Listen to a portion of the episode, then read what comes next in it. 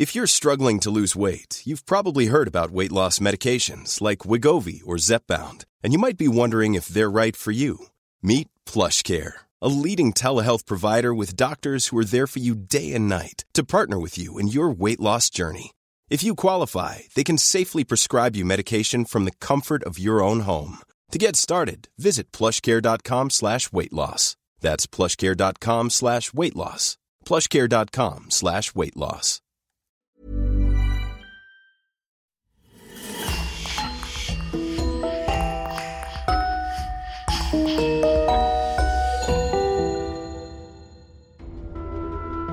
Bonjour et bienvenue à tous pour une nouvelle affaire criminelle. Vous aurez peut-être besoin de dormir avec les lumières allumées après avoir écouté les histoires de notre podcast. Mais si vous n'avez pas peur de faire face à vos pires cauchemars, rendez-vous maintenant sur lecoinducrime.com pour découvrir des podcasts jamais publiés ici. Un grand merci à Christophe Vellens, Louise Prudhomme, Marc-Antoine Dastoumas et une nouvelle venue, Maë Lodico, qui sponsorise le podcast. Et on commence.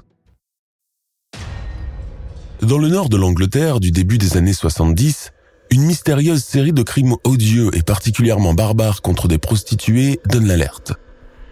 Pendant cinq ans, la région entière du Yorkshire va vivre au rythme du règne criminel d'un serial killer qui ne donne pas son nom, qui ne laisse pas de traces. En tout, pas moins de 13 femmes seront assassinées et sept autres sauvagement brutalisées. Dans cette terrifiante affaire, l'incompétence de la police sera longtemps pointée du doigt accusé d'avoir en quelque sorte facilité la tâche de celui qui sera désormais connu comme The Yorkshire Ripper, l'éventreur du Yorkshire. Ces crimes vont d'ailleurs entraîner l'une des plus grandes chasses à l'homme de toute l'histoire policière de la Grande-Bretagne, impliquant des agents de six escadrons des forces spéciales. Pourtant, même après sa capture, il reste un individu énigmatique, cruel et impénétrable. Son nom, Peter William Sutcliffe.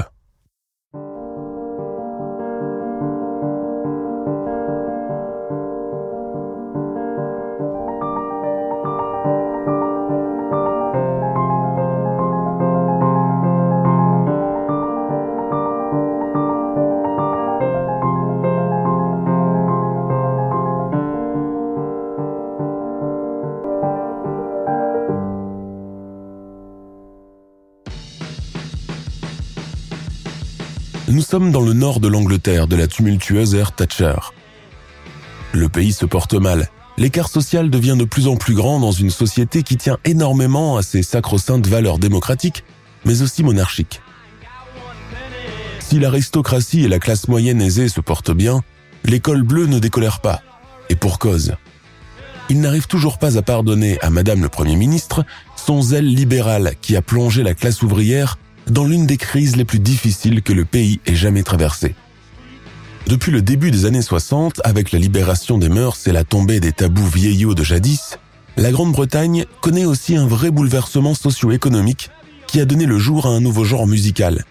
La chanson contestataire, avec des groupes comme The Sex Pistols et leur satirique God Save the Queen, un hymne à la colère populaire repris par tous les jeunes punks du moment. Dieu bénisse la reine, n'est pas un être humain et il n'y a pas d'avenir ni de rêve anglais. Les ouvriers scandent de leur côté Je suis un mineur, je suis un docker, je suis un cheminot. Entre deux guerres, j'ai élevé ma famille au temps de l'austérité avec la sueur de la fonderie, entre deux guerres. Mais, outre cette ire populaire, il y a en cette année 1977 bien d'autres événements préoccupants, de ceux que beaucoup pensent avoir été ensevelis dans les méandres du passé victorien la peur rôde dans tous les coins de la région du Yorkshire, invisible et implacable. Cette peur, tous les usagers qui empruntent chaque jour l'autoroute M1 Hotley Leeds la connaissent et peuvent vous en parler. Depuis deux ans, les pubs, qui d'habitude affichent complet après la sortie du boulot, n'attirent plus grand monde après 19h. À cette heure encore anticipée, tout le monde s'empresse de rentrer chez lui, surtout les femmes. Une, puis deux, puis trois, puis quatre femmes assassinées dans les mêmes circonstances et retrouvés dans un état lamentable qui en dit long sur le tempérament sanguinaire de leur meurtrier. Leur point commun, toutes étaient prostituées et travaillaient le long de l'autoroute Outley Leeds. Malgré les recherches, la police n'a pu retrouver ni indice, ni assassin. les travailleuses du sexe de cette partie de la ville n'osent plus sortir. Il se murmure qu'un maniaque en a après elle, à l'instar de l'éventreur de Whitechapel, qui a sévi au siècle dernier, sans que son identité ne soit jamais dévoilée. La police de Bradford et de Leeds fait son possible pour mettre la main sur le mystérieux tueur, mais la population ne manque pas une occasion pour la pestiférer, la traitant d'incapable. Au 6 rue Garden Lane à Eton, un couple s'installe pour dîner. Purée de petits pois, côte de porc et thé sur la gazinière. La femme déploie le journal. Il a encore frappé ce cinglé. Tu te rends compte? C'est la quatrième victime en même pas deux ans. Je me demande ce que font les flics. Ils sont dépassés. Enfin, une femme de leur côté, c'est une première, rigole le mari. À peine le repas terminé que l'homme se lève, enfile sa veste et fait signe à sa femme. Je vais au pub, pas la peine de m'attendre. Il monte dans sa camionnette, allume une cigarette et tourne le bouton de la radio. Une chanson paillarde, braillée dans un fort accent cockney, emplit aussitôt l'habitacle. En tournant le bouton dans l'autre sens, il tombe sur la dernière édition du journal du soir. C'est la quatrième victime du maniaque. La police de Bradford a déclaré dans un communiqué que... Il est un. Il a roulé pendant environ une heure. Le pub est resté loin derrière, mais de toute façon, il ne comptait pas y aller. Il est presque 22 heures lorsqu'il gare sa voiture en bordure du chemin de l'autoroute M1. Bien calé sur son siège, il sort ses jumelles de leur étui. La cadence des allées et venues des voitures lui trouble un peu la vision. Dans le verre de ses jumelles, il parvient à l'apercevoir malgré tout, relevant sa culotte en mousseline rose après avoir uriné longuement derrière un buisson. Clope au bec, blonde platine, la quarantaine bien entamée, un regard d'alcoolique rempli de mascara noir, le reste de son maquillage lourd lui donnant des airs de polichinelle. Elle porte un gros manteau en fausse fourrure léopard et une mini-jupe en simili-cuir rose fluo. Ses seins gros et flasques sont à peine dissimulés par un juste corps couleur chair. Il la voit en train de discuter avec ce qui semble être son proxénète. Un grand gars maigre, qui lui aboie au visage avant de monter dans un véhicule et filer à toute allure.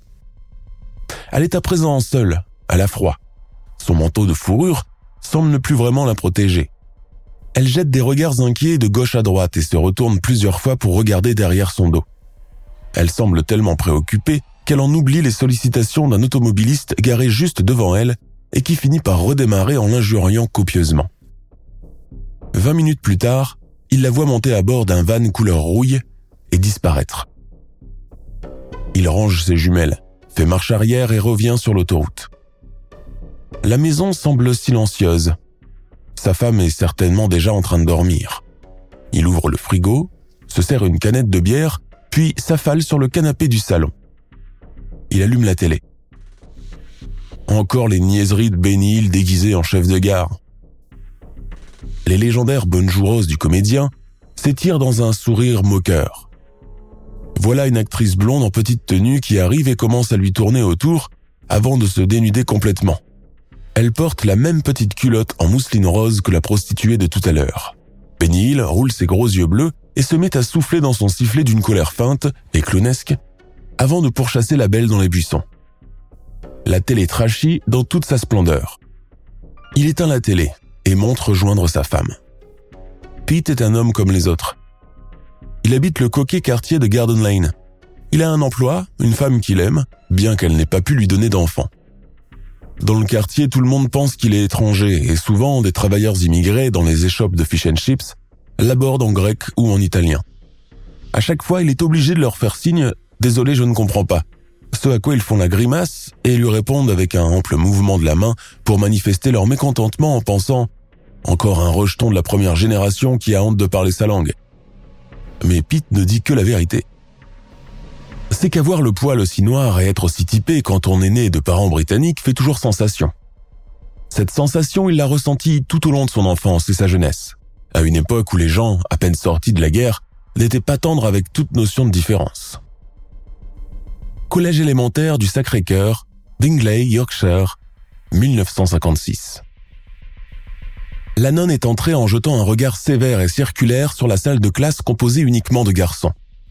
Elle sourit aux deux élèves à tête blonde assis bras croisés au premier rang.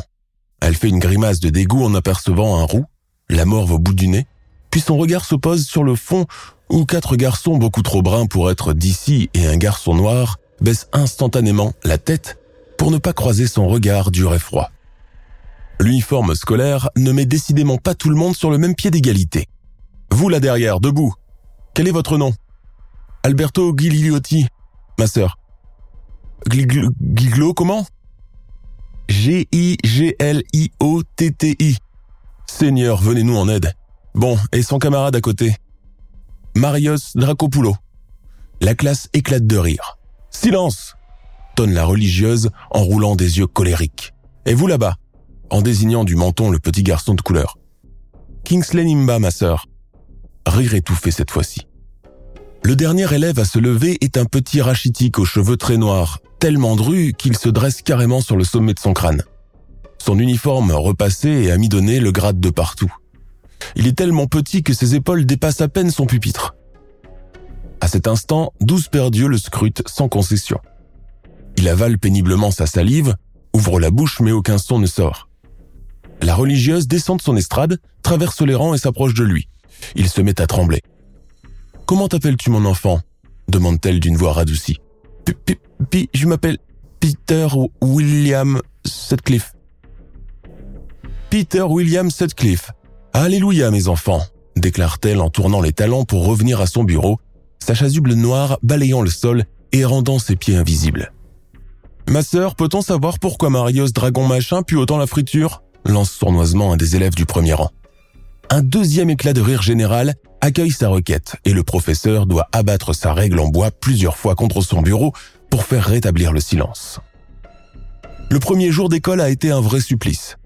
Les suivants le seront encore.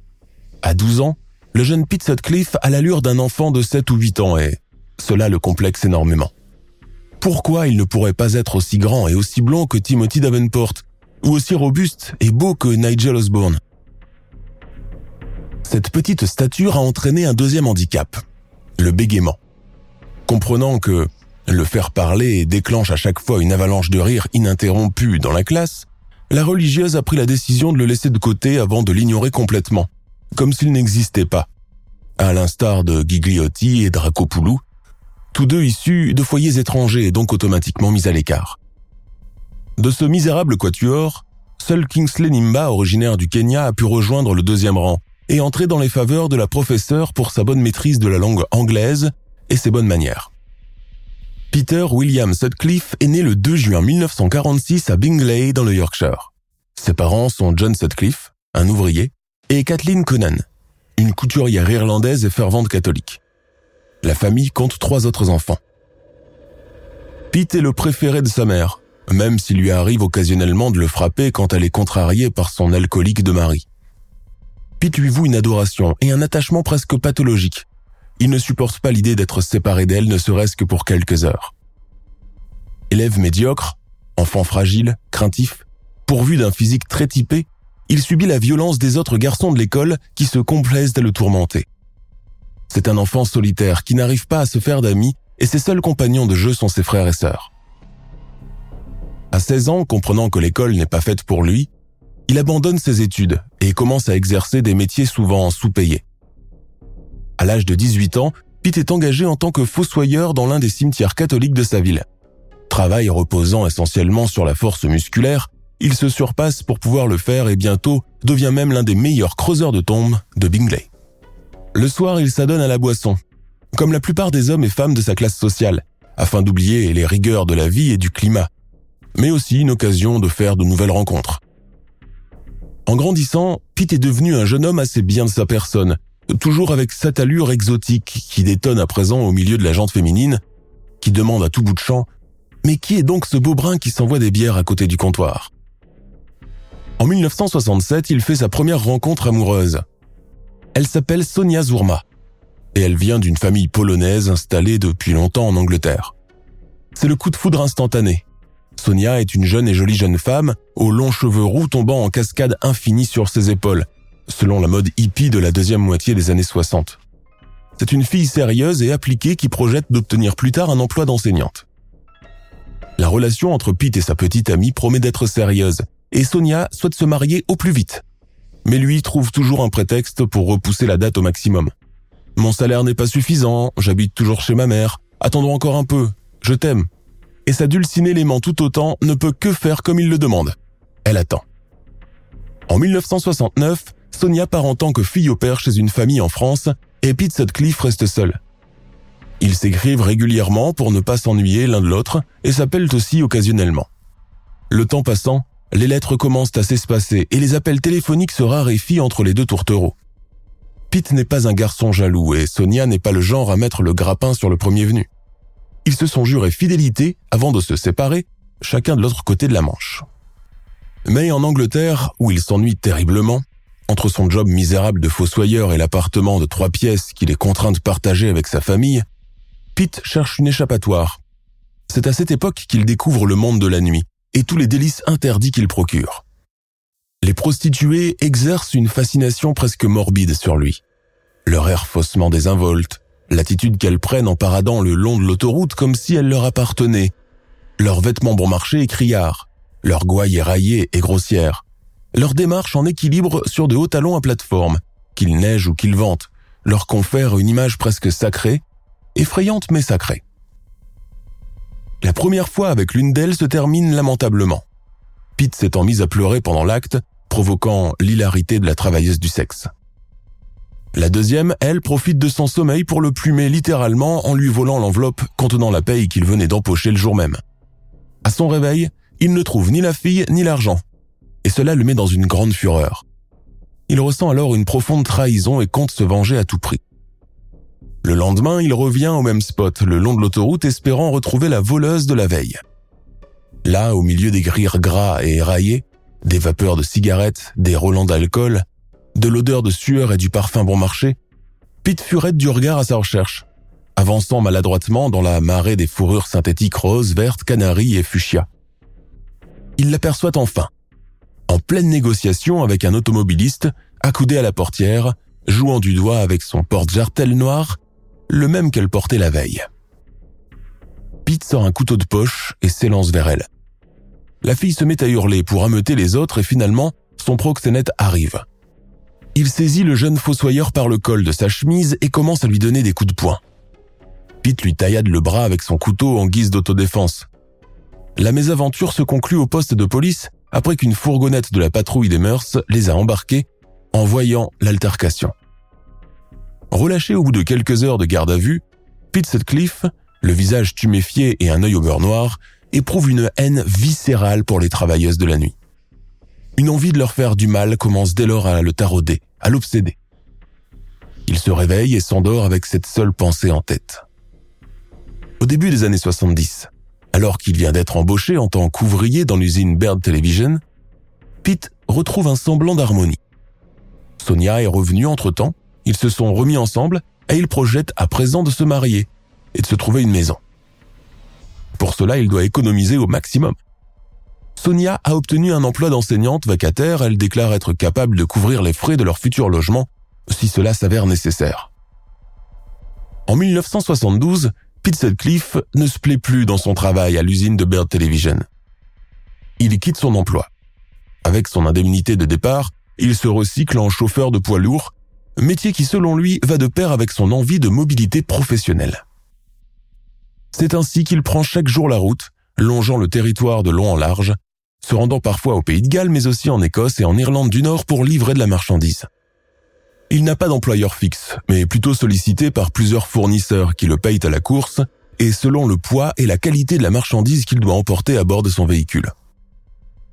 Il est décrit comme un travailleur sérieux, ponctuel et assez sympathique, qui a toujours le temps de faire un brin de causette ou partager une chope de bière dans les arrêts où il fait une pause. Entre mai et juin 1974, dans le West Yorkshire, une panique commence à se faire ressentir au sein de la population. Les quotidiens parlent d'un mystérieux agresseur qui rôde la nuit pour s'attaquer à des femmes seules et sans défense, la presse omettant de trop insister sur le terme de prostituée dans ses écrits. Dans les villes d'Halifax et de Keighley, pas moins de quatre femmes, dont une adolescente de 14 ans, sont tour à tour attaqués à coups de marteau par un maniaque, mais aucune ne parvient à se remémorer son faciès. L'affaire fait la une des gazettes locales et commence à inquiéter. Pourtant, la police juge peut-être encore tôt pour placer une patrouille de nuit dans les quartiers où ont lieu les agressions, car jugée tranquille et empruntée quotidiennement, et même tard dans la soirée par plusieurs personnes. Ces incidents coïncident avec un heureux événement. Pete et Sonia Zurma se passent la bague au doigt le 10 août 1974. La fête de mariage se passe allègrement et le couple s'installe dans une jolie petite maison au 6 Garden Lane, à Leeds. La vie conjugale est harmonieuse au sein de ce couple qui se connaît depuis plusieurs années. Pourtant, ce trop-plein de sérénité cache un drame familial. Sonia est incapable de mener ses grossesses à terme et souffre de plusieurs fausses couches, qui l'entraînent à chaque fois dans de longs séjours à l'hôpital. Après sa dernière et cinquième fausse couche en date, le diagnostic gynécologique tombe comme un coup près. Elle ne pourra plus avoir d'enfants à l'avenir. La nouvelle est très mal vécue par le couple. Il commence dès lors à se fréquenter occasionnellement. La contrainte de la mobilité du travail de Pete devient une excuse pour s'absenter le plus longtemps possible de son foyer. Un jour, il découvre que sa femme le trompe avec le marchand de lait qui passe chaque jour en camionnette pour livrer les bouteilles dans le quartier. Ils se disputent violemment. Sonia menace de le quitter et de le mettre à la porte. La maison est à son nom. Le soir même, ils se réconcilient et elle lui présente ses excuses, prétextant avoir agi par désespoir dans un moment de faiblesse. Peter Sutcliffe reprend la route à bord de son camion. Persuadé que Sonia est en train de le tromper en ce moment même, qu'elle fait entrer des hommes en son absence à la maison. Il a de plus en plus de mal à contenir sa colère. Il lui arrive d'appeler au beau milieu de la nuit pour vérifier qu'elle n'a pas découché pour déceler la peur et le mensonge dans sa voix, ou la respiration de l'amant à côté, se retournant de l'autre côté du matelas. Mais Sonia répond à chaque fois d'une voix honnêtement somnolente. Chérie, je dors là maintenant. On se parlera demain matin, tu veux? Il se tranquillise alors pour la journée. Mais à peine le soir tombé, ses soupçons reviennent au galop. Et il ne peut s'empêcher d'appeler Sonia parfois sans piper un mot, se contentant de demeurer silencieux derrière le combiné. Le long de la route M1 qui relie Hotley à Leeds, Pete voit le défilé des prostituées au visage semblable de désespoir, de nuit sans sommeil et d'abus en tout genre. La fascination du début a laissé place à du dégoût à peine contenu. C'est à peine s'il peut s'empêcher de ne pas leur balancer quelque chose de la fenêtre de son bolide ou de foncer sur elles à toute allure, voir leur chair déchiquetée. Cette seule pensée le fait sourire. À bientôt, Chou, et tu diras bonjour à ta femme de ma part, hein Vilma McCann vient de se séparer de son deuxième client de la soirée. À présent, si un troisième ne se manifeste pas, elle prendra le dernier bus pour rentrer chez elle. Vilma a 28 ans, originaire de Glasgow en Écosse, elle est issue d'un foyer à problème, puis rescapée d'un mari alcoolique qui l'a violentée. À tout juste 28 ans, Vilma s'est retrouvée avec quatre jeunes enfants sur les bras et pas un sou en poche pour survivre ne serait-ce qu'une semaine. En 1973, elle débarque avec sa progéniture à Londres, où elle est embauchée dans un pub en tant que serveuse. Tombant elle-même dans le cercle de l'alcool, elle commence à s'adonner à des relations de plus en plus tarifées. Les loyers coûtant cher dans la capitale, elle met le cap sur le nord, plus précisément le Yorkshire, où elle se met à exercer en tant que travailleuse du sexe à plein temps. Les voitures passent et repassent devant Vilma McCann, mais aucune ne s'arrête. Puis enfin, un automobiliste, vraisemblablement ivre, s'arrête à son niveau. Il descend mais a du mal à tenir sur ses deux jambes. Pensant pouvoir lui faire les poches dans son état, Vilma tend vers lui une main et reçoit en contrepartie un jet de vomi sur la poitrine. Elle se met à injurier l'ivrogne tout en cherchant désespérément des Kleenex dans son sac à main. Il repart, s'installant d'un geste incertain derrière le volant avant de démarrer dans un grand bruit. Il est presque minuit. Vilma McCann, ses vêtements empestant les relents âcres de vomi, décide de rentrer chez elle sans plus attendre. Elle longe la route en marchant lentement sous les grands réverbères à ampoules blanches. Ses bottes rouges à talons aiguilles ricochent sur le trajet. Et puis soudain, elle entend comme le bruit d'un moteur, le moteur d'un véhicule assez volumineux, suivi d'un jeu de phare. Elle ne veut pas se retourner, mais tant pis. S'il se montre pas trop regardant sur le look, il pourra faire son affaire pour clôturer cette pénible soirée. Effectivement, c'est un gros camion Volkswagen.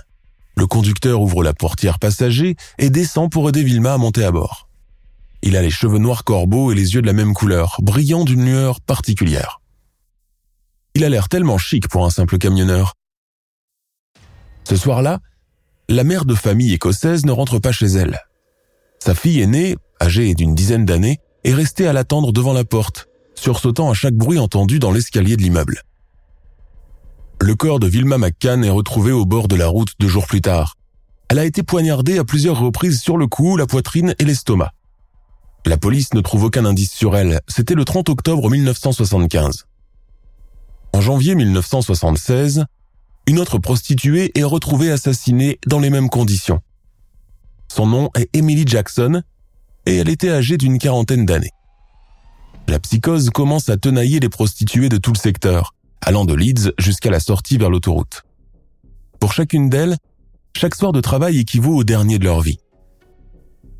Dans le froid de l'hiver, beaucoup préfèrent maintenant quitter une voire deux heures plus tôt, quitte à y laisser la recette d'une soirée.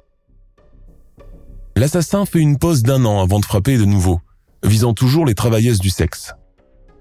C'est ainsi qu'Irene Richardson est retrouvée poignardée et éventrée dans un parc en février 1977. Patricia Atkinson, sa quatrième victime, est quant à elle assassinée et défigurée dans son appartement situé à Bradford en avril 1977. Le criminel lui a tailladé aussi le visage avec un couteau. Ce jour-là, la police retrouve une empreinte d'une botte en caoutchouc taille 40 sur le matelas et les draps de Patricia la presse britannique commence à s'intéresser de plus en plus à l'affaire de ces meurtres en série. L'insaisissable maniaque est surnommé pour la première fois The Yorkshire Ripper, l'éventreur du Yorkshire, en faisant référence à l'ancien tueur de prostituées de Whitechapel. Quand la mort d'une adolescente dénommée Jane MacDonald survient en avril 1977, la panique gagne vraiment du terrain. C'est à partir de ce moment que la population va comprendre qu'un serial killer est en train de rôder et qu'il peut frapper à tout moment. Les déplacements nocturnes côté femmes commencent à se limiter de plus en plus. Et certaines ne se déplacent plus toutes seules, même en voiture ou dans les transports en commun une fois la nuit tombée. Pour la police du Yorkshire, trouver un début de piste équivaut à trouver une aiguille dans une botte de foin. Pressé par la population qui lui reproche de ne pas déployer assez de moyens pour arrêter le criminel, la police multiplie les patrouilles nocturnes dans les carrefours, le long de la nationale, de l'autoroute M1 et dans les parcs. En vain. C'est le début d'une des enquêtes les plus longues et les plus éprouvantes de toute l'histoire policière anglaise. C'est ainsi que pendant 18 mois, l'enquête tourne en rond. Une période qui coïncide avec trois nouveaux meurtres. Trois de trop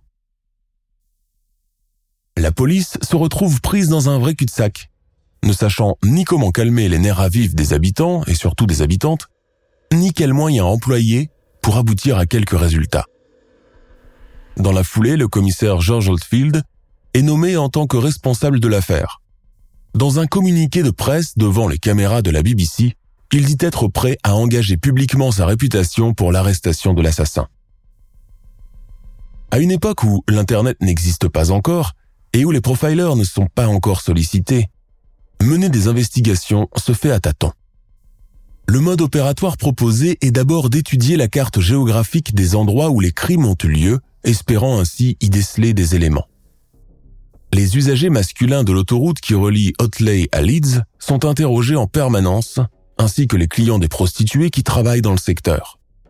Plusieurs suspects sont ainsi interrogés puis relâchés.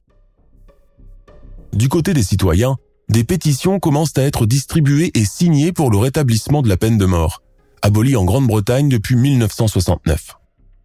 Les signataires se comptent alors par milliers. Sous les directives du commissaire Oldfield, la police met en place un téléphone rouge pour recueillir des renseignements par le biais d'un standard et met à la disposition de la population un numéro gratuit pour qu'elle puisse la joindre à tout moment, 24 heures sur 24.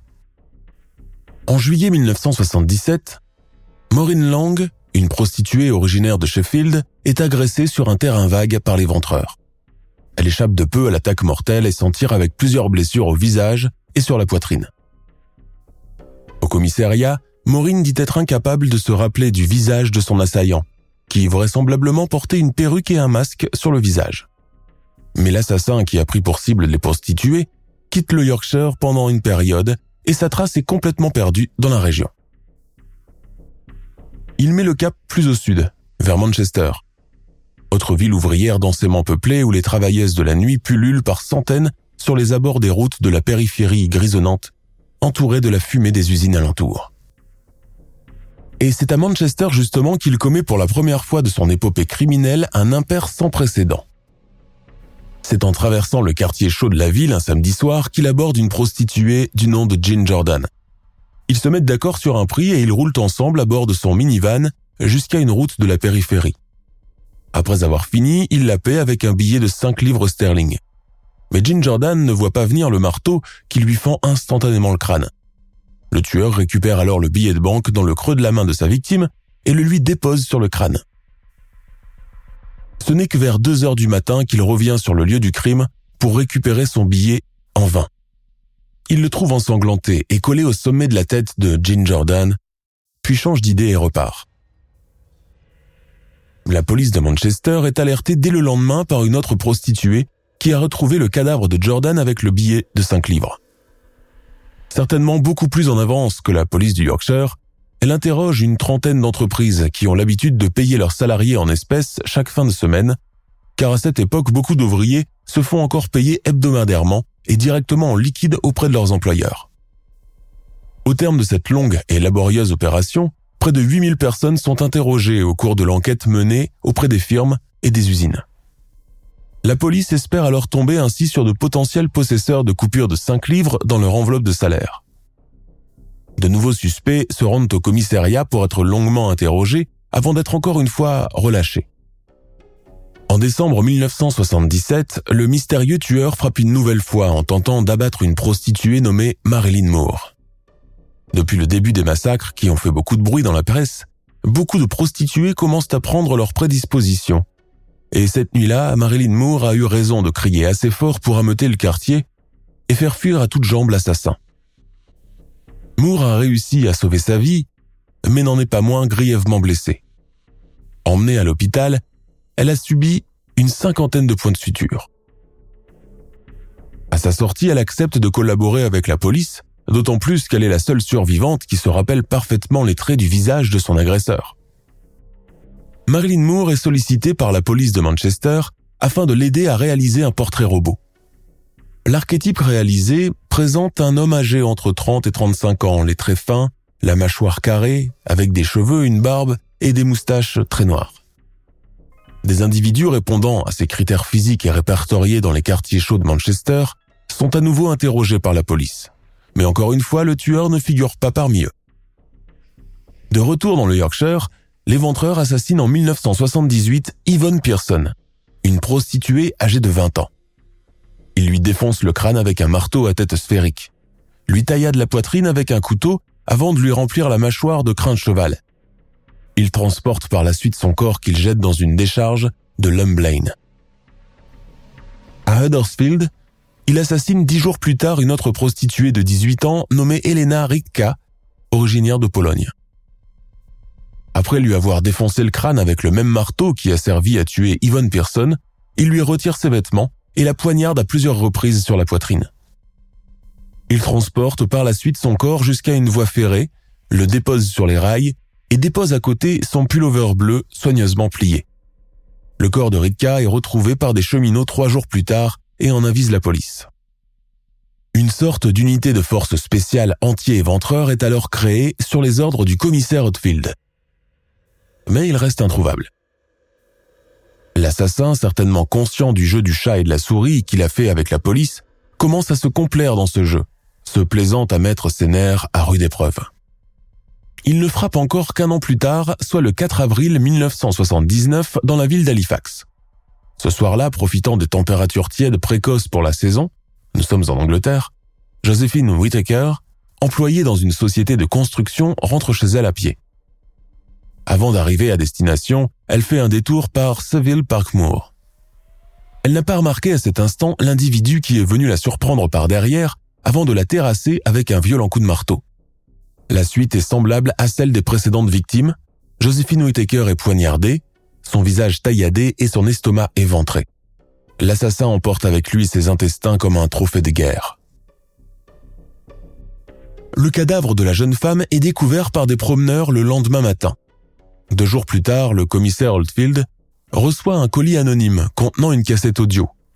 L'enregistrement où parle une voix d'homme s'exprimant dans l'accent de la région dit ⁇ Je suis Jack. Je vois que tu n'as pas de chance de me rattraper. J'ai le plus grand respect pour toi, George. Mais Seigneur, tu n'es pas plus près de me rattraper à présent qu'il y a quatre ans, quand j'ai commencé. À partir de cet enregistrement, Oldfield et ses hommes décident d'orienter les recherches sur la base anthropologique. Des experts de la linguistique et de la phonétique régionale stipulent alors, après plusieurs écoutes du message, que l'homme qui parle est certainement un natif du Yorkshire, que son accent est celui du Wearside, communément appelé dans le Sutherland. Deux semaines plus tard, le Corbeau envoie deux courriers à la police de Bradford et au journal The Daily Mirror, où il se vante des crimes. Le Daily le surnomme alors Wearside Jack. Les lettres sont toutes signées Jack the Ripper, Jack l'éventreur. Dans les courriers, il est aussi question de meurtres ayant lieu bien avant, dont un au début de l'année 1973. Jack donne aussi le nom de cette première victime, Johan Harrison. Le 1er septembre 1979, Wearside Jack frappe encore à nouveau, faisant pour victime une étudiante de l'université de Bradford, Barbara Leach. Son corps est retrouvé derrière le parking de l'université, caché sous un tas de briques. La mort de la jeune femme déclenche une campagne publicitaire sans précédent, appelant à mobiliser toutes les autorités du pays pour la capture de l'éventreur. Cela a assez duré. Au commissariat, Oldfield et le reste de son unité sont quotidiennement assaillis par des appels et des courriers provenant de citoyens en colère. Ils y sont traités de mollassons et d'incapables. Hormis le tueur, la police du Yorkshire est celle qui est principalement pointée du doigt, accusée d'avoir donné une marge de manœuvre aux criminels pour qu'ils continuent à tuer en toute impunité. Jusqu'ici, entre Leeds, Bradford et la région de Manchester, Wearside Jack aurait en tout assassiné environ une douzaine de femmes, sans compter les quelques rares survivantes grièvement blessées. Dans un des derniers courriers qu'il envoie au commissaire Oldfield, Jack déclare ⁇ Si vous ne m'arrêtez pas, je ne m'arrêterai pas, je suis fait ainsi. Il me faut tuer des femmes, peu importe lesquelles, pourvu qu'elles soient des femmes. Le 12 avril 1980, un conducteur de camion est arrêté sur l'autoroute M1 par l'une des patrouilles de police pour un contrôle de routine. L'homme est en état d'ivresse et mené au commissariat. Il est remis en liberté dans l'attente de son procès. C'est à cette période que deux nouveaux crimes ont lieu en l'espace de deux semaines. Les victimes sont cette fois-ci une ménagère de 47 ans, Margaret Wells, et une étudiante à l'université de Leeds, âgée d'une vingtaine d'années, Jacqueline Hill. Une série d'agressions non accompagnées de crimes de sang cette fois-ci ont lieu entre novembre et décembre de la même année. Cela dure ainsi jusqu'en janvier 1981. À Broomhill, dans le South Yorkshire, l'agent de police Robert Hayes effectue un contrôle de routine quand il arrête un homme en compagnie d'une prostituée. Le véhicule de l'individu est passé au crible et la police découvre qu'il a de fausses plaques d'immatriculation.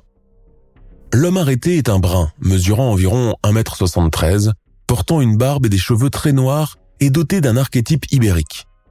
Ce n'est pas sans rappeler un portrait robot effectué à l'époque. La police décide de le garder en attendant de prendre contact avec la brigade judiciaire de Manchester. Il se trouve que l'individu ressemble en tout point au prototype réalisé en 1977 grâce aux directives de la rescapée Marilyn Moore. Le lendemain, l'agent Hydes et d'autres policiers se rendent sur le lieu où s'est déroulée l'arrestation et où se trouve encore le véhicule du suspect. À l'intérieur de l'habitacle, il découvre toute une panoplie de cordes, deux marteaux à tête sphérique, un couteau dans la boîte à gants et un autre dissimulé sous le siège passager. Le suspect n'est autre que Peter William Sutcliffe. La police obtient un mandat de perquisition pour fouiller son domicile de Garden Lane. Son épouse Sonia est à son tour appelée au poste de police où elle est longuement interrogée. Sutcliffe subit des interrogatoires musclés pendant 48 heures, au terme desquels il déclare être lui-même l'éventreur et Wersad Jack, celui-là même qui s'amusait à envoyer des courriers et des enregistrements au commissaire Oldfield. Sutcliffe déclare C'est Dieu qui m'a chargé d'assassiner toutes les prostituées d'Angleterre et d'assainir le pays du péché originel. Ou encore, ces femmes étaient de la saleté et leurs rejetons aussi. Il fallait que je nettoie un peu la place. Le 5 janvier 1981, Peter William Sutcliffe est accusé de 13 chefs d'accusation dont meurtre avec préméditation. Durant son procès, il plaide non coupable, puis coupable d'homicide involontaire en qualité de légitime défense lorsqu'une prostituée avait tenté de lui crever l'œil droit avec le talon aiguille de sa bottine. Durant les audiences qui ont mobilisé l'ensemble des médias et des chaînes anglaises, Sutcliffe fait des révélations plus fantasques les unes que les autres, notamment celle où il déclare que c'était l'esprit d'un certain Bronislaw Zapolski, un Polonais dont il creusait la tombe à l'époque, où il travaillait en tant que fossoyeur, qui lui aurait dicté tous ses crimes. Accusé d'avoir tué 13 femmes et agressé 7 autres, il est finalement condamné à 20 peines de réclusion criminelle, reconverti en 2010, en une peine de vie sans possibilité de libération conditionnelle. Peter William Sutcliffe, alias Wearside Jack ou encore l'éventreur du Yorkshire, est mort le 13 novembre 2020, après une longue hospitalisation liée à la Covid-19. Avant sa mort, il a refusé tout traitement médical, il avait 74 ans. Le parcours criminel du Yorkshire Ripper est l'un des plus redoutables de l'histoire de la criminalité britannique. Durant son procès, on apprendra que, durant son épopée criminelle, il a bien été arrêté, interrogé et libéré neuf fois par la police du West Yorkshire lors des premières investigations durant une bonne moitié des années 70. Son large éventail de victimes de profils différents, prostituées au début, puis vendeuses, caissières, étudiantes, a fait de lui l'un des maniaques ayant fait régner la terreur dans la région du nord-ouest de l'Angleterre. Nous sommes à la fin de notre émission du jour. N'hésitez pas à écouter les autres émissions du podcast et à prendre 5 secondes pour nous laisser un 5 étoiles sur iTunes. C'est vraiment très important pour nous. Vous pouvez aussi vous abonner pour ne pas rater les prochains épisodes et nous suivre sur Facebook pour nous en proposer de nouveaux. Merci et à bientôt.